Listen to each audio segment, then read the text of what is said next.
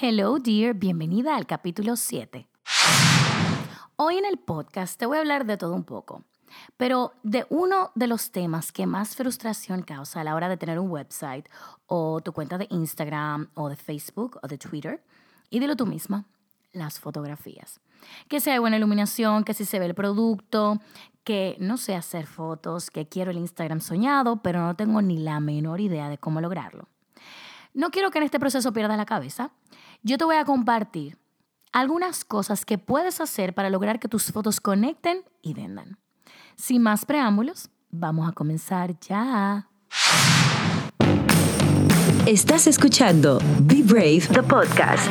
Lisaura Lara de Ideas Bailey es la host que te estará apoyando para que puedas conquistar tus sueños más ambiciosos y to be brave no matter what. Una conversación de mujer a mujer con consejos para nuestro crecimiento personal y profesional. Tendremos invitadas especiales y mujeres valientes en nuestro podcast una que otra vez. Say hello, dear, a nuestra host, content creator, digital marketer, beauty blogger, Lisaura Lara.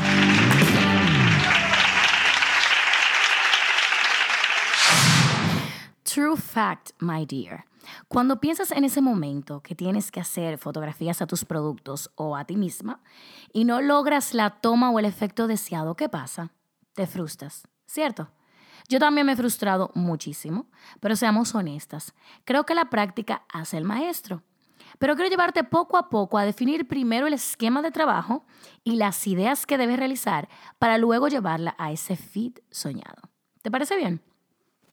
Lo primero que te recomiendo, y son cosas que te voy a contar, cosas que yo hice y que sigo haciendo, es definir el concepto. Cuando yo digo definir el concepto, es responderte qué quiero que vean de mi marca. Un estilo de vida, solamente los productos, una historia, cuáles colores quiero que siempre prevalezcan en las fotos. Si, te das cuenta, el mío siempre tiene rosado. O cuáles lugares voy a usar, si voy a hacerlo en la playa, en la montaña, Quiero que sea cohesivo el feed de Instagram, es decir, que tenga relación una fotografía tras otra.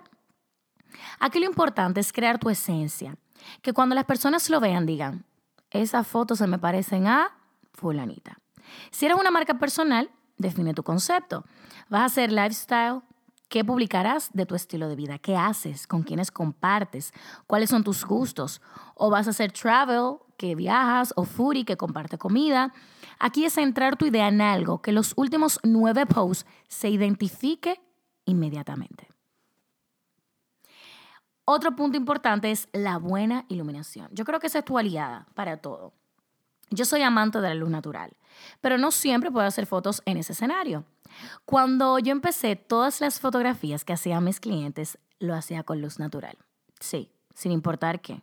Mis fotografías eran de 8 a 11 o de 3 y 30 a 5, ni más ni menos, porque son las horas que hay menos sombras encima del objeto, o sea, si es una modelo, encima de la modelo.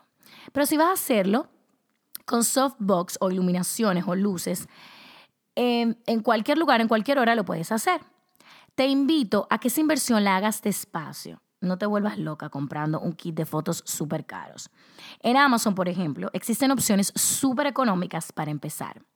Yo las que uso para mi marca son fotografías súper económicas que cuestan 65 dólares. Y son las que ustedes ven en todas mis fotografías que son en mi casa. Y fueron con dos softbox, dos luces. Y trajo una tercera que ni siquiera utilizo mucho, que es para la parte eh, de atrás, de la sombra de la parte de atrás. Y la sigo usando. Claro que sí, valió la pena. Y esa inversión la hice hace cinco años. También existen unos backdrops o fondos súper económicos que pueden ayudarte si necesitas para tus productos o para colocar fondos de colores, tener eh, colores bien llamativos y demás. Lo importante aquí es identificar cómo trabajar con las luces a tu favor.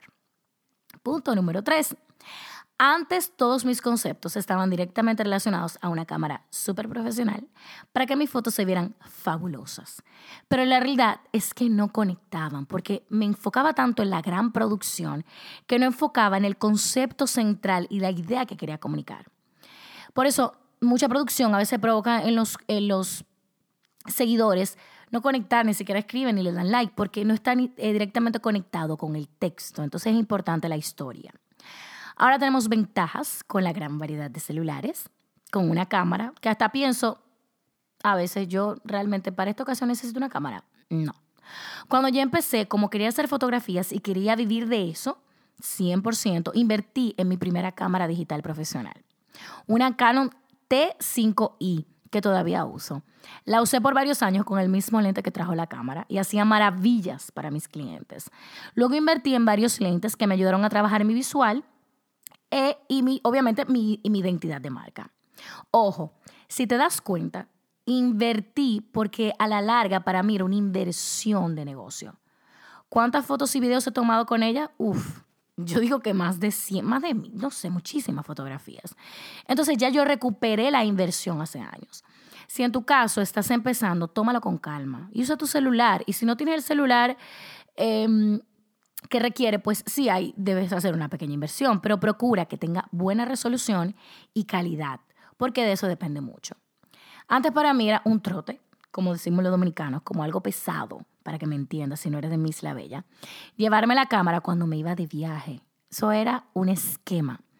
Cuando salía me iba de viaje, me llevaba mi cámara, hacía una superproducción hasta que un día decidí probar con la cámara de mi celular. Y bye bye andar con esa cámara profesional conmigo siempre.